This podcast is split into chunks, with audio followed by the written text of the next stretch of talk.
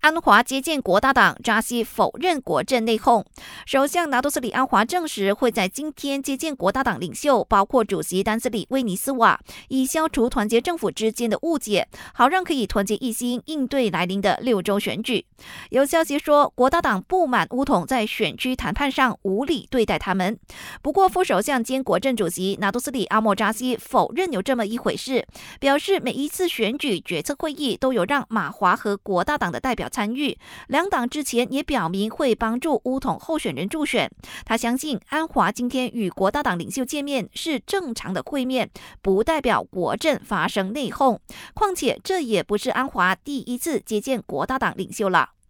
随着六州选举正式进入竞选期，沙拉越总理兼沙盟主席丹斯里阿邦佐哈里重申，沙盟坚决不会参与六州选举的助选活动。他解释自己在七月二十九号提名日为团结政府候选人造势，主要是给予团结政府支持，强调一个稳定政府的重要性。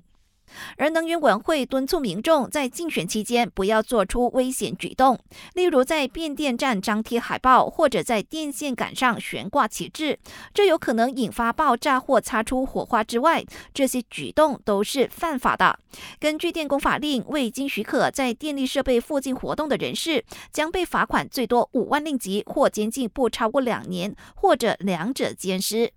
感谢收听，我是佩珊。